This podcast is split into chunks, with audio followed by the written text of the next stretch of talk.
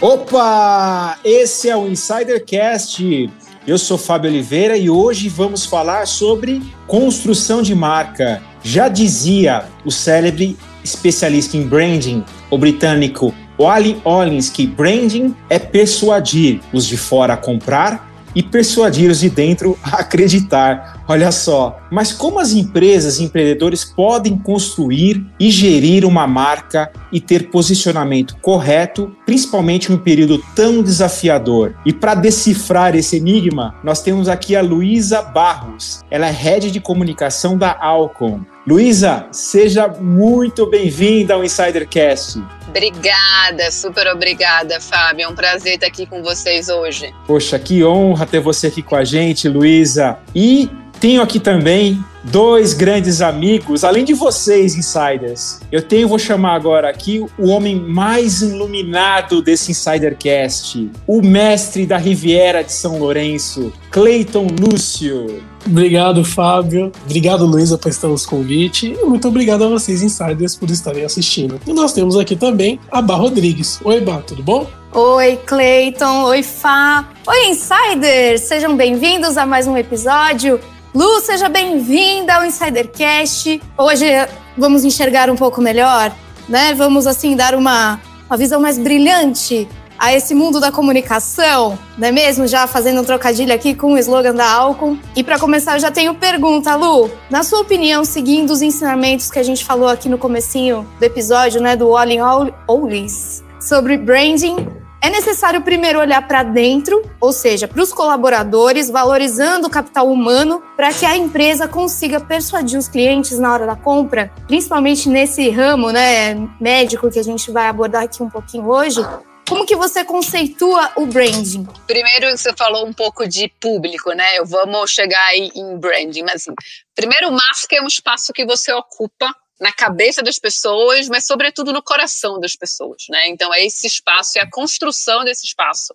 Que espaço que você quer ocupar e como que você quer ocupar, que é o branding, né? A marca é isso quando você ocupa espaço, porque tem muitas empresas que não ocupam espaço qualquer, né? Então, construir esse espaço, que espaço que você quer construir, que elementos que você quer ter ali, é que é fazer branding. E sobre dentro e fora, se o público de dentro, né, os colaboradores, se o público de fora e por fora não é mais só o consumidor, o cliente, mas você tem aí um mapa de diversas audiências que são importantes, que formam opinião sobre a empresa, sobre um produto e ocupam e constroem essa imagem, essa marca. Essas coisas não podem acontecer de maneira separada. No passado, se a gente pensar em bens de consumo, produtos, né? Quando a gente fala em bens de consumo, aquele produto que está na prateleira de supermercado, era toda a construção de marca era feita para gerar venda, para que a pessoa, quando fosse comprar um sabonete, escolhesse A e não B. Então, para gerar esse comportamento de compra. Ao longo do tempo, a gente percebe que houve uma mudança enorme nesse sentido, em que construção de marca, e vamos pensar em marca corporativa, inclusive, vai muito além só de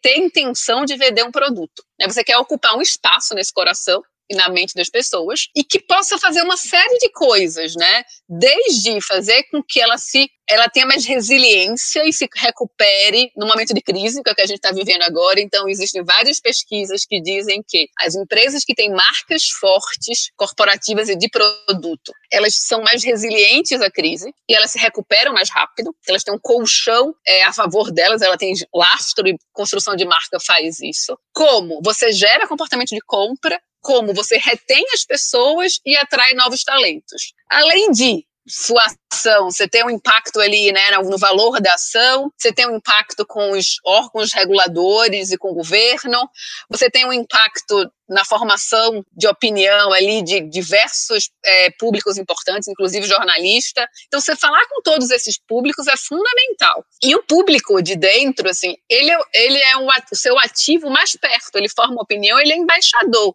Então, cada colaborador da empresa é um canal de comunicação. Não usar esse canal, né? E não fazer melhor, melhor uso desse canal é não só desperdiçar uma oportunidade, como pode ser um grande problema, porque é eles que trazem credibilidade, que é que vocês acabaram de falar, né? É justamente quem está mais perto ali que faz que a construção de marca seja crível. E aí, claro, quando a gente está olhando para fora, é quem vai poder movimentar a roda, né, e trazer investimento, trazer dinheiro, trazer receita. Mas esses dois, digamos, público interno e externo, é quase é um tango, é uma orquestra, né? Eles têm que andar juntos e se complementam. Lu, é, você falou de marca, então continuando com esse assunto, é, marca não é apenas um logotipo, um nome, uma identidade visual, né? Você acredita que seja um conjunto, além de tudo isso que eu acabei de falar, mas que seja um conjunto de sentimentos, experiências que o público é um, tem? É um monte, é exatamente assim. É também um nome, uma marca, porque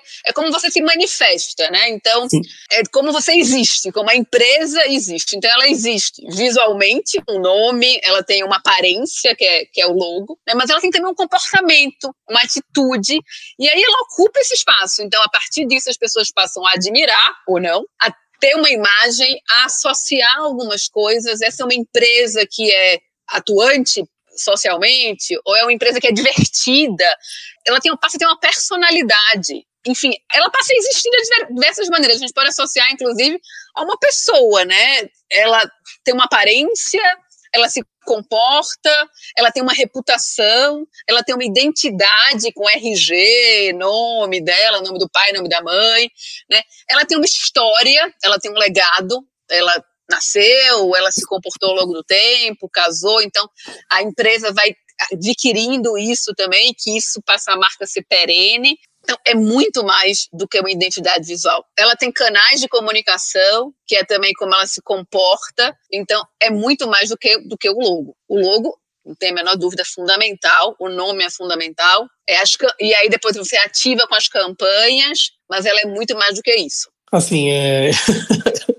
foi muito legal o exemplo que você deu, que, por exemplo, é, marca acaba não sendo algo estático, né? Para o público de fora, que não tem tanto conhecimento, ele acaba vendo apenas a imagem, é, a identidade visual, o nome da empresa, mas pelo que você trouxe aqui, então marca vai muito além de tudo isso e é algo muito, como posso dizer, volátil e vivo, não é verdade? é, é, é vivo, mas ao mesmo tempo só é crível se ele for consistente. Ou então você te, dá um tiro no pé ao contrário, você passa a fazer é um anti-branding, né? Então é importante que seja relevante, então precisa fazer sentido, né, ser importante, ser único. Eu sou diferente do Cleiton, que é diferente da Bárbara, que é diferente do Fábio, né? Então, aquela marca, aquela empresa ser única, não pode estar ali, né, fazer diferença em relação aos demais, mas ela precisa também ser crível e ser perene. Ela vai acrescentando novos elementos, mas ela tem um fio condutor perene, que passa então a gente, se a gente pensar, inclusive, vamos voltar no um logo, né, que é um exemplo que talvez seja mais tangível para as pessoas, fica concreto. Quando as empresas fazem um rebranding, que ela muda a carinha dela, né, faz um lifting, a pessoa vai lá, coloca um botox, é, a empresa faz um rebranding, desafio ela manter elementos da identidade anterior que as pessoas conheciam, para que elas não fiquem confusas, e ao mesmo tempo trair trazer esses elementos de modernidade mais contemporâneos, né, mais rejuvenescidos. Mas ela não pode deixar de ser quem ela era antes, porque ela pode estar sendo reconhecida e criar até uma confusão na cabeça do consumidor. Então, quando você vai fazer um rebranding, que é sempre um desafio, é exatamente isso, né? Como você manter elementos que estão presentes ali, que possa, você possa ser reconhecido ainda, mas ao mesmo tempo você aparentar melhor e ser mais é, compatível com aquele momento. Então, tem vários exemplos que a gente pode ter aí, né? Mas você tem sempre um elemento em comum. Então, se a gente for pensar nas grandes marcas, né, e as grandes empresas, e a gente pode usar o, o exemplo aqui da Coca-Cola, por exemplo, ao longo do tempo inteiro, a, a maneira como Coca-Cola, né, e eu uso Coca-Cola ali porque acho que é um exemplo bem importante de como de construção de marca, né? Que é um produto que mudou pouco ao longo do tempo e a marca mudou pouco ao longo do tempo. Ela mudou as campanhas, mudou um pouco o, o slogan, mas ela não deixou de ser vermelha e de ter as ondinhas. Né? Ela foi ficando mais jovem, mas ela não perdeu a identidade que é fundamental. Mas ela é uma marca viva. E aí eu vou trazer aqui um pouco do exemplo da da Alcon, né? E que a Bárbara citou aqui no começo, de que a gente ajuda as pessoas a verem de maneira brilhante. Tem duas coisas importantes aqui na Alcon. A Alcon, para quem não conhece a Alcon, é a empresa líder em cuidados com a visão. A gente tem desde equipamentos para cirurgia de catarata, até lentes de contato, colírios, então, Optifree, que é uma solução para lentes de contato, até uma lente que as pessoas colocam no olho quando fazem cirurgia de catarata. Empresa que tem um portfólio enorme ligados à oftalmologia e nós somos os maiores do mundo. Tem duas coisas importantes na Alcon aqui nesse exemplo que eu estou falando para vocês. Então, uma, a Alcon é uma empresa que já foi independente, já foi da Nestlé, já foi da Novartis, e faz dois anos que a Alcon virou uma empresa independente, fez um spin-off da Novartis e passou a ser uma empresa independente e está listada na Bolsa de Nova York e na Suíça. Mas a Alcon, não importa se ela foi da Nestlé, da Novartis ou ela é independente, ela tem uma consistência de 70 anos de empresa de que os oftalmologistas sempre reconhecem a Alcon. A gente mudou os donos, a marca, o logotipo, a fonte do logotipo variou, mudou, ficou mais moderninho há dois anos, a gente fez o spin-off, inclusive. Mas tem um recall e um reconhecimento dos oftalmologistas quando olham para a marca, se der um congresso médico, se era um logo de dois anos atrás ou novo, ele vai reconhecer algo, não vai tomar um susto, não vai ter um incômodo, mas ele vai perceber que tem algo diferente, que está mais bonito. Mas é algo, ou seja, a gente traz os elementos do passado, ganhando novos elementos do futuro e comunicando novidade. Isso no lado visual, por exemplo. E tem uma outra coisa que é em relação a propósito de marca, que é até um outro assunto que as pessoas falam muito quando falam de marca, que é propósito. Hoje o propósito da Alcon, que é o tagline da Alcon, o slogan, como as pessoas chamam, é ajudamos pessoas a ver de maneira brilhante. Até pouco tempo atrás era nós ajudamos pessoas a verem melhor. Então as pessoas, depois que fazem a cirurgia de catarata, passam a ver melhor do que viam antes. Uma lente de contato que está com problema de miopia, coloca uma lente que corrige a miopia, passa a ver melhor. Isso é um propósito muito nobre que já existia antes. E que, tá, e que é muito crível, porque a gente entrega isso, e que é perene, e que é único, porque só a Alcon promete isso e entrega isso. Então a gente tem elementos importantes aí ligados à marca, né? De ser único, de ser perene, de ser crível, e de ser relevante para as pessoas, isso é algo importante ajudar as pessoas a verem melhor. O propósito da Alco mudou de ver melhor para ver de maneira brilhante há dois anos, mas tem algo ali perto, porque o brilhante é mais do que o melhor, né? Porque o brilhante está associada a comportamento também. Quando eu vejo algo brilhante, não é só funcional, não estou só vendo com os olhos. Estou tendo uma ideia brilhante, estou tendo uma vida brilhante. Então a gente acrescentou um elemento emocional ao slogan, mas sem perder a força que ele tinha antes. Então nesses mais de 70 anos de história da álcool, eu tenho uma consistência, eu tenho uma história de marca que meu público reconhece, mas eu estou adquirindo os elementos novos que me fazem ser mais poderoso e continuar vivo. Poxa, Lu, que aula que você está dando para gente de uma forma tão didática, explicando com exemplos como que funciona a questão da gestão da marca, todo esse paralelo, esse bastidor que, que nós leigos, né, que estão ouvindo, estão ouvindo também a gente aqui, passa a descobrir um pouco mais. E, e com base nisso, a gente queria abordar um tema com relação aos canais de comunicação. A gente sabe que as empresas têm diversos canais de comunicação e se comunicam com diversas partes interessadas. Então varia muito. Às vezes você está se comunicando com o fornecedor, com o colaborador, com o cliente e sempre com o desafio de vender mais. E também transmitir essa mensagem de propósito, melhorar, fazer a gestão da reputação da, da marca, né, que é super importante. Eu queria que você contasse para gente como que funciona esse trabalho de vocês na Alcon, com o quanto é desafiador fazer esse trabalho e quais foram os resultados que vocês já estão colhendo aí com, com essa diversificação na, nas comunicações e públicos. Tá, tá joia. Esse é um, esse é um assunto su, super gostoso. Na verdade, falar de marca é, é apaixonante, né? Porque está muito conectado à nossa vida. Nós todos somos impactados por marca é, o tempo inteiro. E é um desafio enorme, isso que você falou, de manter uma consistência e, ao mesmo tempo, ter algo apropriado ou direcionado a um certo público. Então, a Algo Controlar como marca mãe, né? Eu tenho algo construído que é um esqueleto, uma estrutura principal com um propósito muito definido, né? Aí eu vou até usar um exemplo aqui de a gente falou de Wally Ollins aqui, o, o, o, inglês que é um grande guru de branding. Tem uma pessoa que eu gosto muito também que virou um pouco um guru no mundo corporativo que é o Simon Sinek, que tem uma uma estrutura que ele chama dos círculos de ouro, né? O Golden Circles. Que o propósito é esse porquê, né? Então, você tem um porquê muito definido, que no nosso caso é ajudar as pessoas a ver de maneira brilhante, tudo você tem essa estrutura, essa fundação do que você faz, né? Então, você vai acrescentar elementos ou direcionar a comunicação ou torná-la mais relevante para um determinado público. Então, quando a Alcon vai se comunicar com seu público interno, seus colaboradores, eu uso essa mesma estrutura, mas eu direciono canais, tipos de mensagens que são interessantes para aquele público, mas sem perder de vista esse meu propósito, esse meu porquê, essa minha identidade. Quando eu vou falar com o cliente, a mesma coisa, vou direcionar a informação entendendo aquele público. Quando eu vou falar com o jornalista, a mesma coisa. Quando eu vou falar com o paciente, quando eu vou falar com o consumidor, de outra maneira. E aí, quanto mais eu conhecer aquele meu público, entender as dores dele, né? Assim como, ou seja, os problemas que eu quero resolver dele, né? Assim como entender a jornada dele, assim como entender linguagem, como aquele público se comunica, como eu faço me entender melhor por aquele público, o que é que ele quer saber de mim, o que ele espera de mim. Quanto mais eu conhecer aquele público, melhor eu posso atendê-lo com um canal ou com uma mensagem ou com uma entrega de comunicação, mas sem perder de vista essa minha fundação. Esse é meu espaço seguro. Quem eu sou, o que é que eu entrego, qual é meu propósito, o que é que eu tenho a meu favor. Então eu tenho que eu, eu brinco que eu tenho um cinto de ferramentas, que esse é o meu universo. Isso eu tenho, isso eu posso contar dentro da algo. Agora, qual ferramenta eu vou usar de que eu vou lançar a mão depende de quem é o público, que tipo de relacionamento eu tenho com aquele público e que comportamento eu quero gerar naquele público. No caso do colaborador, eu quero engajar aquele colaborador,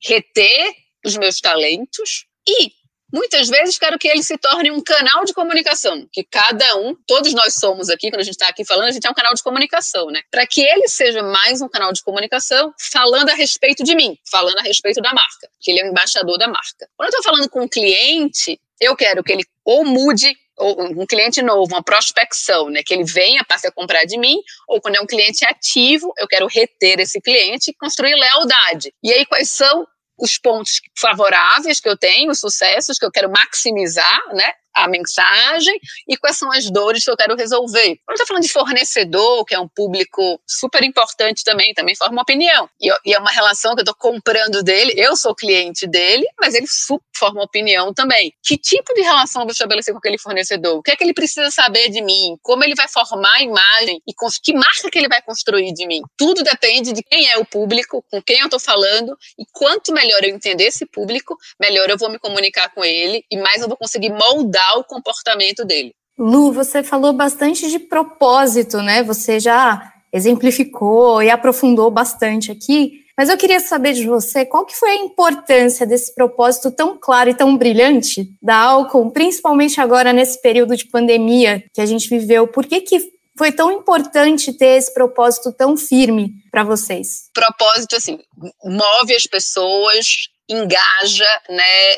E constrói em nós mesmos e cada um de nós resiliência. Então, desde os momentos em que a gente precisou se adaptar para aprender a trabalhar de maneira diferente, dentro das nossas casas, como eu estou agora, como aprender novas funções, né? Então, quando você olha e diz, mas tudo isso que eu estou fazendo tem um impacto na vida das pessoas de verdade, você cria essa resiliência, né? Tem algo mais importante do que o incômodo que a minha internet não funciona exatamente como no escritório, que eu não consigo falar com as pessoas no corredor, né? Então, isso é, é muito forte, cria é, esse engajamento e essa tranquilidade de que, que é algo maior e mais importante. E mais do que isso, essa coisa do fio condutor, né? Assim, tem algo que liga e que liga todos nós da álcool. Então, uma coisa que eu sempre falo com as pessoas, que é isso que nos, nos conecta no mundo inteiro, os mais de 20 mil colaboradores na álcool, todos nós, cada um no seu pedaço. Estamos conectados por esse mesmo propósito. Não importa se eu estou aqui, se eu estou na China, se eu estou na Suíça, né, se eu estou em São Paulo, que é o meu caso hoje, em Genebra, em Pequim. Tô, esses mais de 20 mil colaboradores estão conectados a esse mesmo propósito. E cada um no seu pedaço qual é o pedaço de comunicação na Alcon, né, de assuntos corporativos. É, a gente conta a história da Alcon e a gente molda a história da Alcon. Então, como a gente ajuda pessoas a verem de maneira brilhante? Alcon, contar e moldar a história da álcool e contar essa história para diversos tipos de público. A pessoa que faz, trabalha em compras, ela adquire matéria-prima, ela negocia com fornecedores que vai ajudar a Alcon a fazer pessoas viverem de maneira brilhante. Né? Quem está em vendas, ela faz fazer com que o produto chegue no médico, que o médico vai chegar no paciente. Então, cada um no seu pedaço, mas conectado nessa engrenagem maior que vai fazer com que esse propósito aconteça. E aí é esse que dá o sentimento de colaboração, porque eu digo, né, tem uma função matemática que eu já falava sobre isso, não sabia que tinha um conceito matemático que traduzia isso, que é que um mais é muito legal quando você está numa empresa e quando você está conectado com o propósito acontece isso, que um mais um é maior do que dois, ou seja, o conjunto das partes é muito maior do que a soma das partes simplesmente. Tem um conceito matemático disso que chama função superaditiva. Eu acho isso extraordinário. Que é isso aqui, né? Nós quatro juntos, nós somos muito maior do que quatro, somos cinco, seis, porque o que vocês falam me complementa, eu aprendo. Então é muito maior do que simplesmente um mais um. Então, quando você tem essas 20 mil pessoas conectadas por um propósito, essa função superaditiva acontece, que é o jeito matemático de explicar a colaboração real, né? A, a cocriação, né? O, algo que junto fica muito mais poderoso e melhor. Que exemplo legal, né? Pelo que eu fui percebendo na sua fala, cada profissional dentro da empresa está sempre olhando para o propósito da empresa e trabalhando em cima desse propósito para que entregue o melhor produto no final das contas. E é muito legal quando isso acontece, porque às vezes ideias surgem desse, desse, nesse sentido, né? Eu tenho que confessar uma coisa aqui, que eu sou cliente de vocês. Ah, antes, é? Do, é, é. antes do Sim, antes do episódio, né, eu, eu, eu, é, tava vendo lá álcool, eu falei, nossa, eu conheço essa marca. Eu joguei no Google é. e eu uso o OptiFree e a Lacuma, né, de vocês. Então... Olha, tchau! Melhor solução, uma ótima solução, uma ótima solução para higienização dos seus lentes de contato. Verdade, muito boa. Como cliente, né, eu gostaria de te fazer uma pergunta, Lu. É, quais foram as mudanças do, do consumidor nesse período, por exemplo, no último ano? E como a álcool ela teve que se reinventar também nesse período desafiador? As mudanças do consumidor, assim, acho que o primeiro jeito da gente responder é olhar para a gente mesmo, né? O que é que eu mudei, como eu mudei é, ao longo desse tempo. Porque cada um de nós também é consumidor de diferentes coisas, né? Então, tem uma parte que é a gente tá mais sensível, né? A gente precisa ser a gente precisa de conveniência, a gente precisa de serviço, a gente precisa de parceria, a gente precisa de quem entenda a gente, muito mais do que em outros momentos. E a gente foi aprendendo ao longo do, do caminho. Né? Então, o óbvio, né, que todo mundo tem dito e que não foi diferente no nosso caso, é que dizem que o grande gatilho de transformação digital nas empresas não foi o CTO, né, o Chief Technology Officer, é, não foi uma agência de digital, mas foi o Covid. Então, esse foi o grande gatilho de transformação digital nas empresas. Não foi diferente é, na Alcon. A gente precisou se preparar para que os colaboradores, todos nós, pudéssemos continuar entregando com as ferramentas digitais necessárias para isso. A gente precisou ajudar os clientes, né? Quando a gente fala de clientes, são as redes de farmácia, são os médicos, os hospitais, as óticas, para que eles também pudessem funcionar de maneira digital mais integrada e que juntos a gente pudesse se comunicar com o consumidor, com o paciente de maneira integrada. Então, uma das coisas que a gente fez, por exemplo, é, ano passado foi junto com os nossos clientes, né? Como eu falei, que é quem está quem, quem, fala com o paciente e consumidor, porque a gente não vende direto. Então, você é um super cliente nosso, consumidor, mas não é exatamente um cliente que a gente não, não pode vender para você. A gente não vende para pessoa física, porque os, os nossos produtos precisam de um profissional de saúde ocular. O que é que a gente fez? Foi, junto com os nossos clientes, levar informação de relevância para que as pessoas não deixassem de cuidar da visão. Porque, no final das contas, no momento de de tantas questões importantes acontecendo e urgentes e questões de preocupações como a gente viveu, às vezes a visão ficou um pouquinho negligenciada nos diversos aspectos. Seja porque de repente você diz, ah, não, acho que eu vou passar a limpar minha lente com soro. Não vou limpar mais com, com Optifree. E isso poderia trazer um problema para o seu olho. Seja porque as pessoas precisavam ir para oftalmologista e ficaram adiando por um mês, dois, três, seis, um ano ou fazer uma cirurgia. Então, como a gente comunicar para as pessoas para que elas continuassem podendo ver de maneira brilhante ou passassem a ver, né? Então, o que a gente fez nesse momento, mais do que tudo, para usar as ferramentas digitais e, em conjunto com o que eu chamo desse ecossistema de players da saúde ocular, da oftalmologia, nos comunicarmos com os pacientes, com os consumidores, para que a saúde ocular continuasse sendo uma prioridade eu tivesse na agenda no meio de tantas coisas que estavam acontecendo. Então, acho que foi um pouco essa intenção nossa para, no, no, no, fim, por isso, para que a gente possa continuar fazendo, impactar a vida das pessoas, para que elas vejam de maneira brilhante, é como a gente pode fazer isso? E foi fundamental comunicar-se com os pacientes para que saúde ocular não deixasse de ser uma prioridade. Lu, durante a fala, é muito engraçado isso, porque assim, durante a sua fala, é sobre, por exemplo, ah, deixa pra lá, não precisa comprar não, agora usa o, usa o soro. Cara, quantas vezes, pelo menos no começo, quando eu usava lente de contato e pensava nisso, eu, eu sempre quebrava a cara. E durante esse período, né, eu e minha mãe usamos os produtos, né? Então, assim, durante esse período a gente pensava assim, ah, vamos tentar segurar mais um pouquinho. Eu falava, não, não dá, porque você, você tentar economizar de um lado, você vai gastar muito mais no outro. Por exemplo, se você pegar uma infecção ocular, aquela economia não serve de nada e você só tem problemas. A conta sai bem mais cara, né? Exatamente. Então foi muito legal o que você disse. Obrigado. Claro, não. Que bom que você está agora atento e mais preocupado ah, e mais sim. cuidadoso. Sim, sim. Ô Lu, indo nessa linha, você falou muito de engajamento, propósito, de trazer o consumidor, de se adaptar às circunstâncias nesse novo momento, né? Nesse muitos falam novo normal.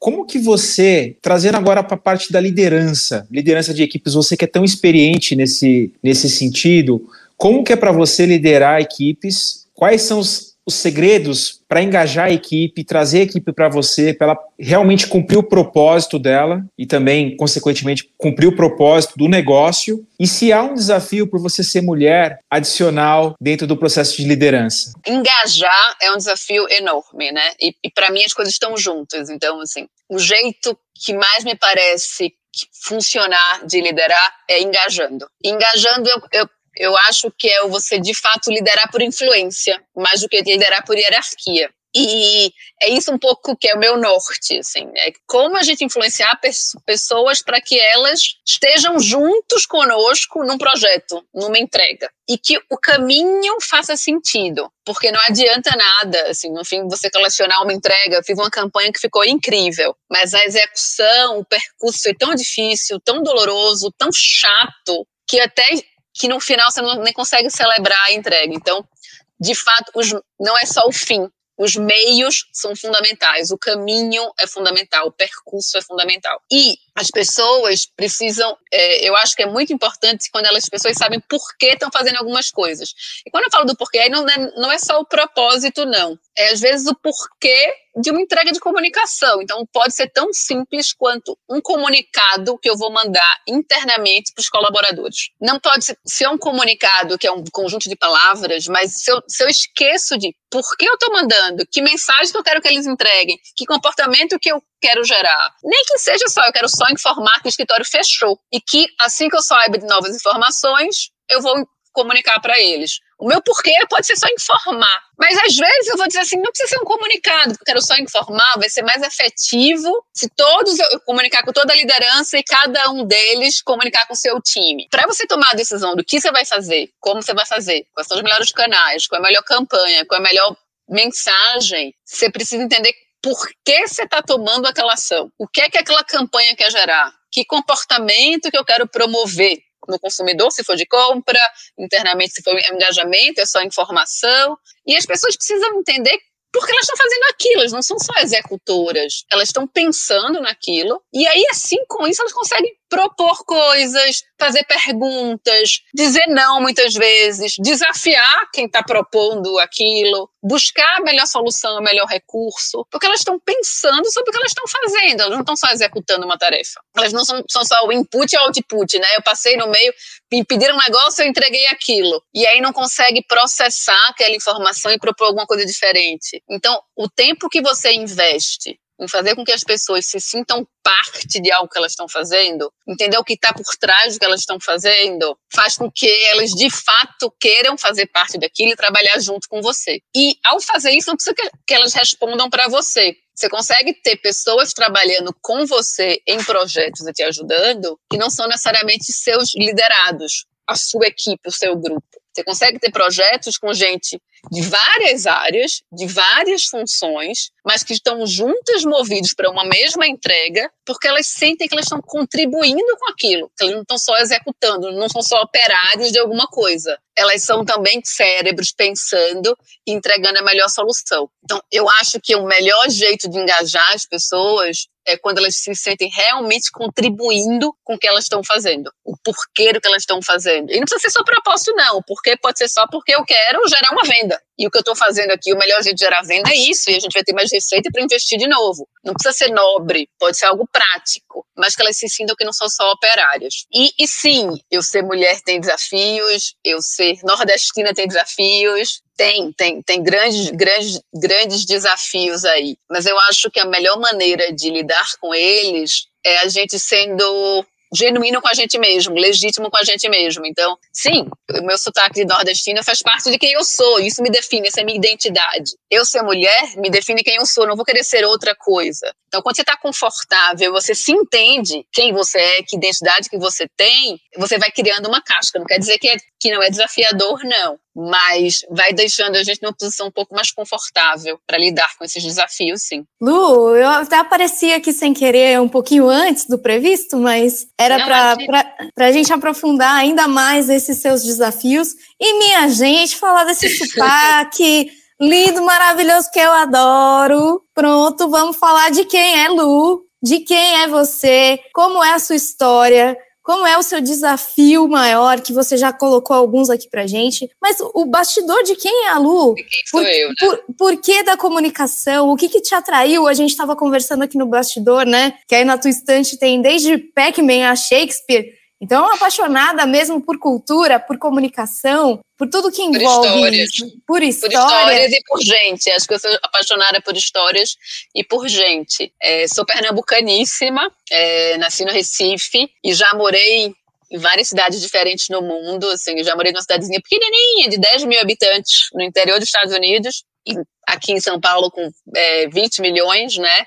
E no meio do caminho cidades aí menores e médias, então já morei em seis cidades diferentes no mundo. E sou movida por gente e por, e por histórias, assim, gosto muito, muito disso. Tenho uma filha de cinco anos que vai fazer seis, que, que é um, um encantamento e uma delícia de acompanhar as histórias que ela cria, e ao mesmo tempo eu sou alguém das humanas, né, que fiz comunicação, fiz jornalismo, mas adoro matemática, adoro números e adoro resultados concretos. Então, dentro de uma, de uma empresa, eu gosto muito de contar histórias, de entender para quem eu estou contando essas histórias, de diferentes referências de repertório, mas para um objetivo que é gerar receita, né? Para que a empresa tenha maior rentabilidade possível. Então, eu digo que eu sou uma jornalista que adora ver balanço, adora ver P&L, né, profit and loss, adoro ver os resultados, entender o que é aquilo que a gente está fazendo, de que uma campanha, o quanto ela é rentável, o quanto ela se paga, o quanto ela maximizou os resultados naquele ano. Enfim, então, sou casada com um psiquiatra que também é uma pessoa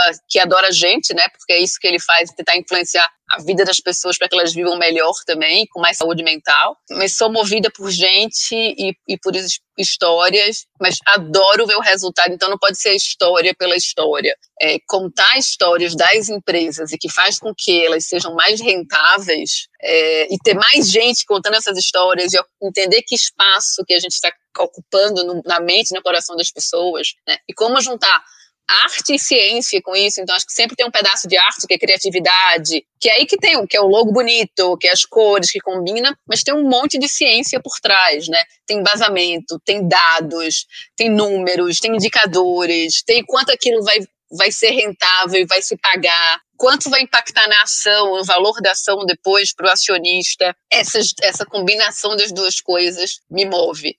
e me move também ficar buscando novas coisas, novas referências, aí, tá, né, morar em outras cidades, ler outras coisas, ouvir novos discos, enfim, tem aqui o vinil também atrás, que acho que eu sou um pouco desse, muito das minhas raízes pernambucanas, mas com asas aí é, sempre prontas para voar, morrendo de saudade de pegar um avião, enfim, passar pelo portal que eu digo que é aquele finger do avião, para descobrir novos mundos e conhecer novas histórias. Lu, eu até voltei aqui só para dizer que eu me identifico muito com essa questão de entrar num avião. Quem me conhece sabe que eu adoro um aeroporto, um avião. Nossa. Me chamou, eu tô sentadinha Opa. lá na, na janelinha do avião para conhecer coisa nova, assim. É maravilhoso conhecer o mundo, não só o mundo fisicamente, mas o mundo como você está trazendo aqui pra gente, né? De ideias, de coisas novas. Isso faz a cabeça da gente ir muito além, né? Muito, muito, muito, muito. E, e eu acho que, assim, ser mulher não é impedimento, ser mãe não é impedimento. Então, assim, Helena, minha filha, eu digo que ela é. tem que ser portátil. Por isso que eu digo, não quero ter talvez um segundo filho, porque dois é menos portátil do que um, né? Assim, a Helena tem cinco anos, já foi para seis países diferentes no mundo. Digo, é, é, é, mais do que um por ano. E olha que a gente passou o último ano sem viajar, né? Fui para Recife ver meus pais, mas eu sou movida e por isso. Mas acho que a gente tem um universo também, um portal novo digital que se abriu, importante nesses últimos, nesse último ano. Mas eu adoro uma aglomeração e tô morrendo de saudade de aglomerar. Ai, ai. Só falando que a Bárbara comentou, eu que sofria bastante com ela, né? Eu tenho medo de avião e todo ano a gente tinha que viajar. Era muito engraçado, mas assim, superei o medo, tá? Nada que. Ah, que bom! Que Nada... bom! Viva! Ai, Lu, foi muito legal conversar com você, mas infelizmente eu sou aquele portador que traz as más notícias, pelo menos nesse episódio, né? Que nós estamos chegando ao final do episódio. Passou muito rápido, né? Já são quase 41 minutos de episódio. E antes de terminar, eu queria que você deixasse o seu recado final e também as suas redes sociais para que os insiders possam entrar em contato com você depois. Acho que o, recado final é, tem a ver com um pouco que a gente conversou de tanto meus desafios pessoais quanto das empresas. Assim, olhar para dentro, ao mesmo tempo que a gente olha para fora, né? Mas saber suas ferramentas, saber o que você tem a seu favor e maximizar e fazer melhor uso disso. Então, seja nos desafios pessoais, né? Saber quem eu sou e o que é que eu tenho de bom para que eu possa liderar, influenciar, me colocar no mundo e ser, e ser fiel a isso, ser genuíno com isso, ao mesmo tempo nas empresas, né? É, a marca vai ser o que ela conseguir ser e o que ela tiver de real e genuíno. Isso é que é crível, isso é que vai ser perene, né? Isso que vai fazer diferença para os públicos com que ela se relaciona. Então, olhar para dentro é tão ou mais importante para que aí a gente depois possa olhar para fora, nas empresas, nas marcas, na nossa própria vida. Nossa, foi muito legal esse episódio. Sua história é incrível. Tava aqui comentando com a Bárbara nos bastidores, eu gostei muito. E assim, sobre marca, eu acho que eu fiquei impactado muito com, com o exemplo que você deu, que marca não é apenas uma, um logotipo, uma estampa, etc e tal. É isso e muito mais, né? Marca é, é realmente a marca da empresa, é um ser vivo que deve ser muito bem cuidado e gerido. Foi muito legal bater esse papo com você, Lu. E Bar Rodrigues é com você. Obrigada, Cleiton. Lu, muito obrigada mais uma vez por estar aqui com a gente, por aceitar o nosso convite. Eu acho que além dos grandes e excelentes exemplos que você deu aqui para a gente hoje, o que ficou muito marcado para mim foi a equação, a nova maneira de olhar uma equação que você trouxe, que um mais um não é só dois, são três, quatro, seis. Como você deu o exemplo aqui, nós estamos em quatro nesse episódio, mas somos muito mais porque temos eles, os insiders, que estão nos ouvindo, que vão compartilhar esse episódio, que vão passar para outras pessoas ouvirem e vão disseminar ainda mais esse conteúdo e esse conhecimento. Então, meu muito obrigada a todos vocês, 3, 6, 9, 12, 16, que estão aí do outro lado. E muito obrigada, Fá, por mais um episódio. A gente se encontra numa próxima. Até lá. Obrigado, Vá, sempre iluminada. Obrigado, Cleiton. Nossa, Lu, que aula que a gente teve aqui, muito didático, muito fácil de entender e que história que você trouxe para a gente para inspirar aqui os insiders que estão acompanhando a gente aqui até o final desse episódio. Olha, de insight, eu assim anotei várias coisas aqui que eu achei mais bacana do que você falou da autenticidade na comunicação, no círculo virtuoso da marca, né? Você desperta a identificação do consumidor, aumenta a credibilidade do mercado, constrói uma personalidade única, orienta a equipe de toda a empresa, aumenta o valor da marca, engaja e concede propósito. Nossa, ficou marcado esses tópicos para mim na sua fala, Lu, de tudo que você falou nesse episódio. E tenho certeza que o insider que esteja até o final com a gente tenha gostado do episódio. E como a Bá falou, gostou do episódio, compartilha. Vamos chegar, fazer chegar essa mensagem a muito mais gente que está nos ouvindo e nos assistindo. É uma honra ter vocês aqui, Insiders. Siga a gente no arroba InsiderCast em todas as redes sociais. A gente está no Instagram, no LinkedIn e também no YouTube. E também manda um e-mail para a gente no contato arroba insidercom.com. Bom, eu vou desligando aqui a nave. Foi muito legal o episódio de hoje, mas a nave tem que partir. Então, como eu não poderia deixar de falar, e fui!